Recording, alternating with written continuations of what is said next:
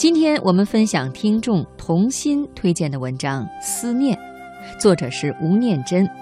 这篇文章描写的感情青涩、真实、可贵。在这里呢，我们也建议给我们推荐文章的朋友，可以写一写自己的推荐理由。如果您的理由写得好，我们也会跟大家一起来分享。好，下面我们就来听吴念真的《思念》。小学二年级的孩子好像很喜欢邻座那个长头发的女孩，常常提起她。每次一讲到她的种种琐碎的事情的时候，你都可以看到她眼睛发亮，开心到藏不住笑容的样子。他的爸妈都不忍说破，因为他们知道不经意的玩笑都可能给这个年龄的孩子带来巨大的羞辱。甚至因而阻断了他人生中第一次对异性那么单纯而美好的情感。双方家长在校庆的时候，孩子们的表演场合见了面。女孩的妈妈说，女孩常常提起男孩的名字，而他们也一样有默契，从不说破。女孩气管不好，经常咳嗽感冒。老师有一天在联络簿上写道。邻座的女生感冒了，只要她一咳嗽，男孩就皱着眉头盯着她看。作为老师，我就问他是不是咳嗽的声音让你觉得烦呀？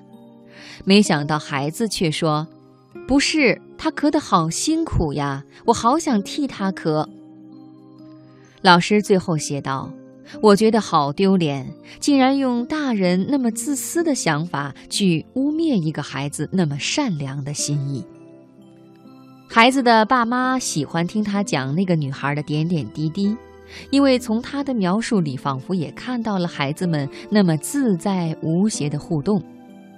男孩说：“我知道为什么他写的字那么小，我写的那么大了，因为他的手好小，小到我可以把它整个包起来呢。”妈妈和爸爸于是想着孩子们细嫩的双手紧紧握在一起的样子，以及他们当时的笑容。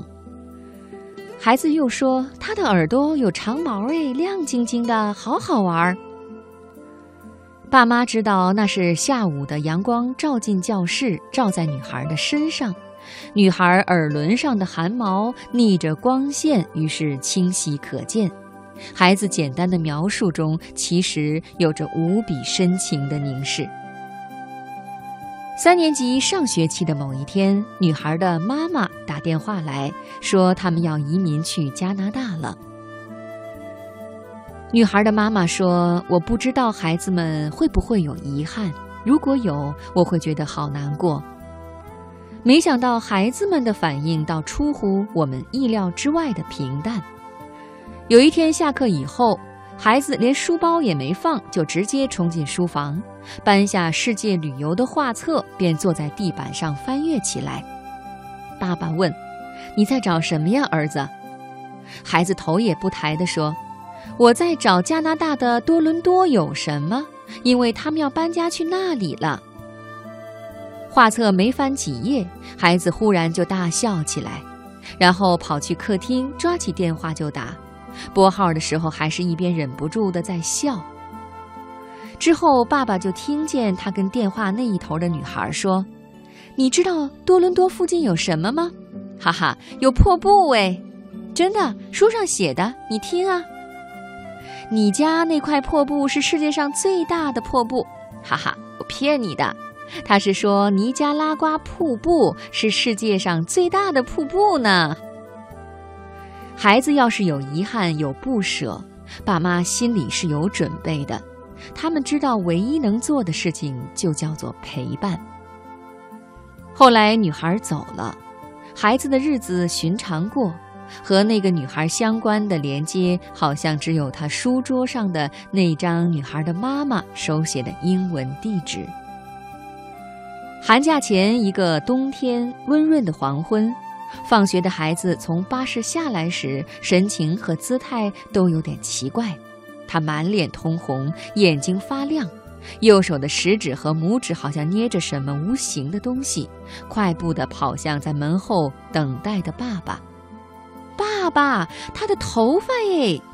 孩子一走近，便把右手朝爸爸的脸靠近，说：“你看呀，这是他的头发呢。”这时，爸爸才清楚地看到，孩子两指之间捏着的是两三条长长的发丝。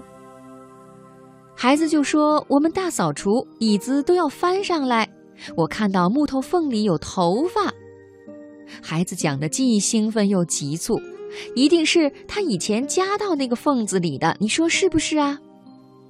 爸爸就问：“那你是要留下来做纪念吗？”